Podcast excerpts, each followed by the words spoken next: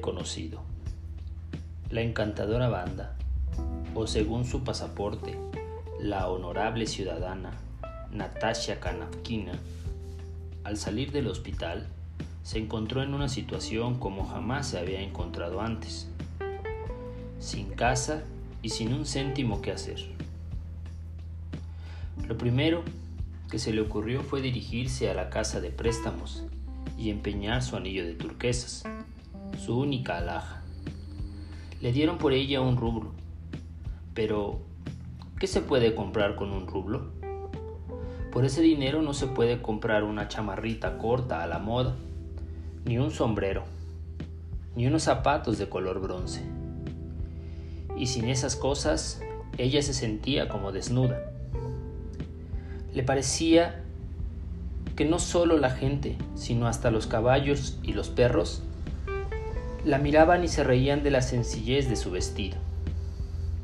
Lo único que le preocupaba era el vestido. La cuestión de cómo iba a comer o dónde iba a pasar la noche no le inquietaba lo más mínimo.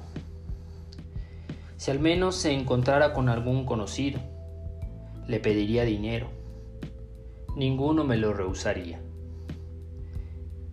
Pero los hombres conocidos no aparecían por ninguna parte. No sería difícil encontrarlos por la noche en el Reasens, pero en el Reasens no se dejaba entrar a nadie vestido tan sencillamente y sin sombrero. ¿Qué hacer entonces?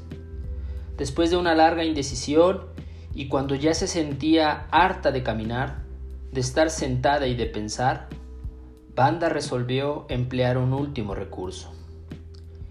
Iría a casa de uno de sus conocidos y le pediría dinero. ¿A quién podré dirigirme?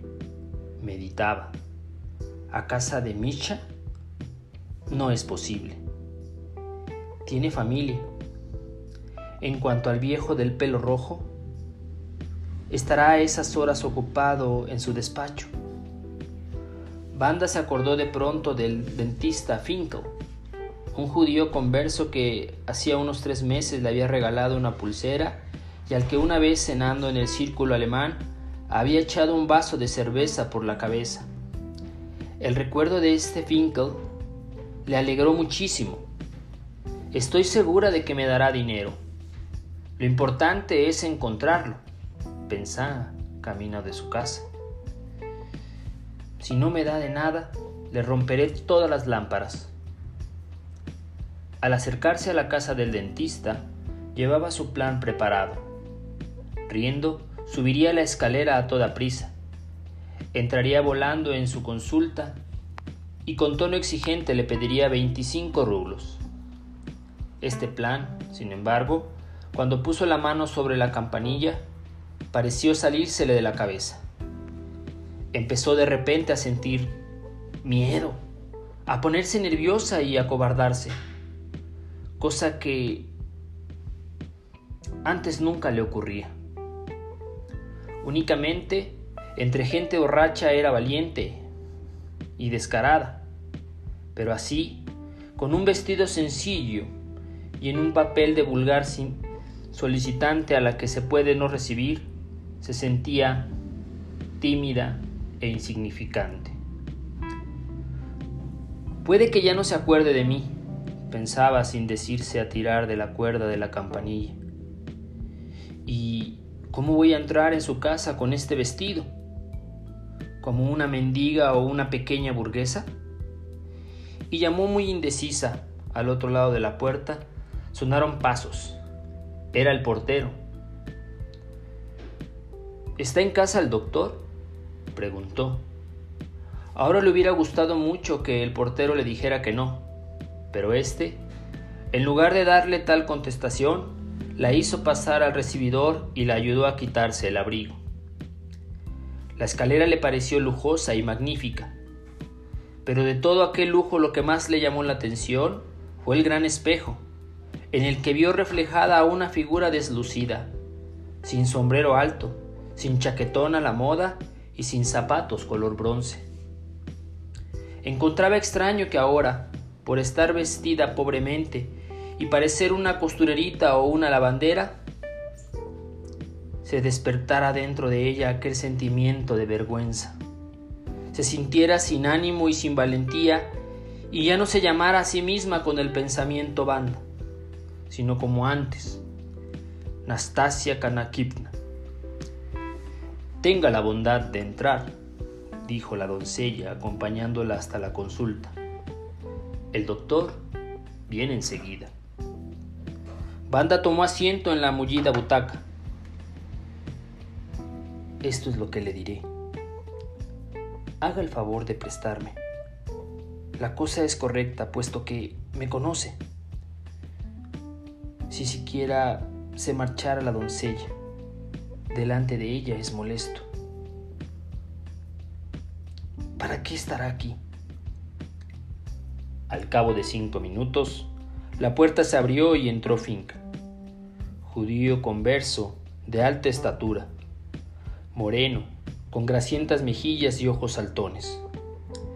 Las mejillas, los ojos, el vientre, las gruesas caderas, todo en él respiraba satisfacción y era asqueroso y severo.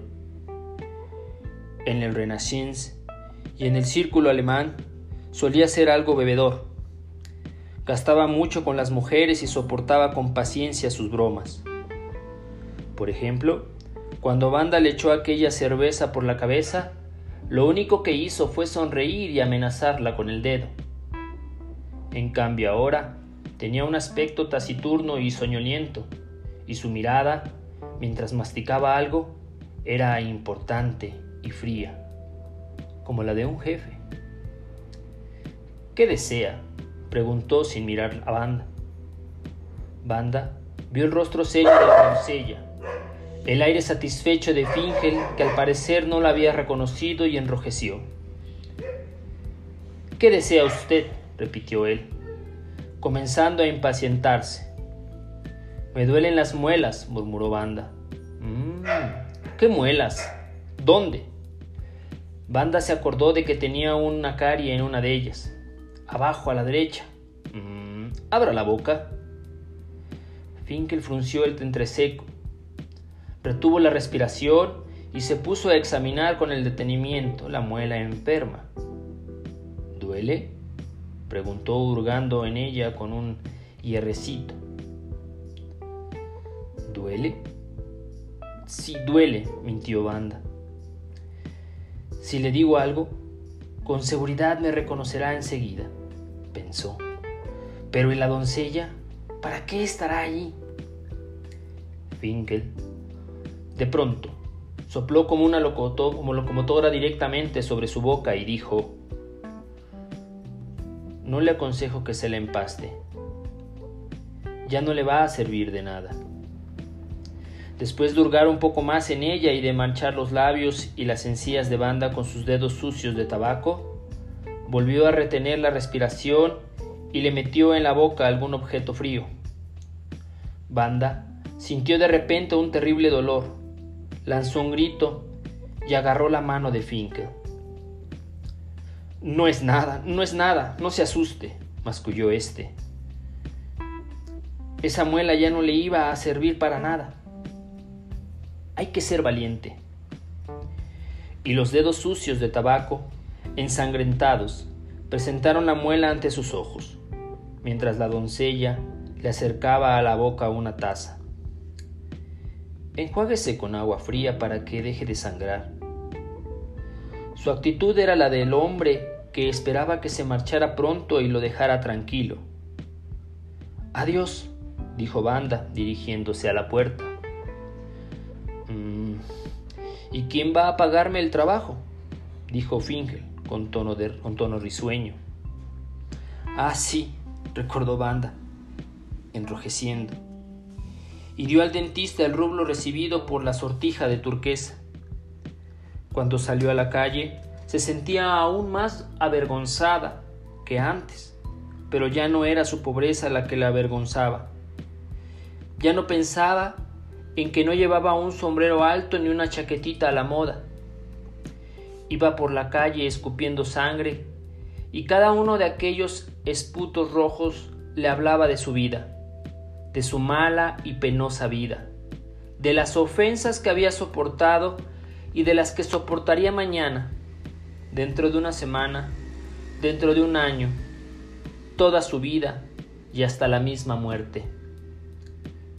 Oh, qué miedo me da todo esto. Qué horrible, Dios mío.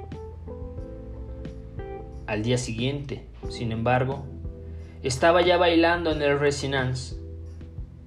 Llevaba un nuevo, bonito y enorme sombrero, una nueva chaquetita a la moda y unos zapatos de color bronce. La obsequiaba con aquella cena un joven comerciante recién llegado de Kazán. Wow. Pequeño cuento de Anton Chitov, un hombre conocido. La encantadora banda. ¿Cuántas mujeres como ella siguen hoy día? Siguen hoy día.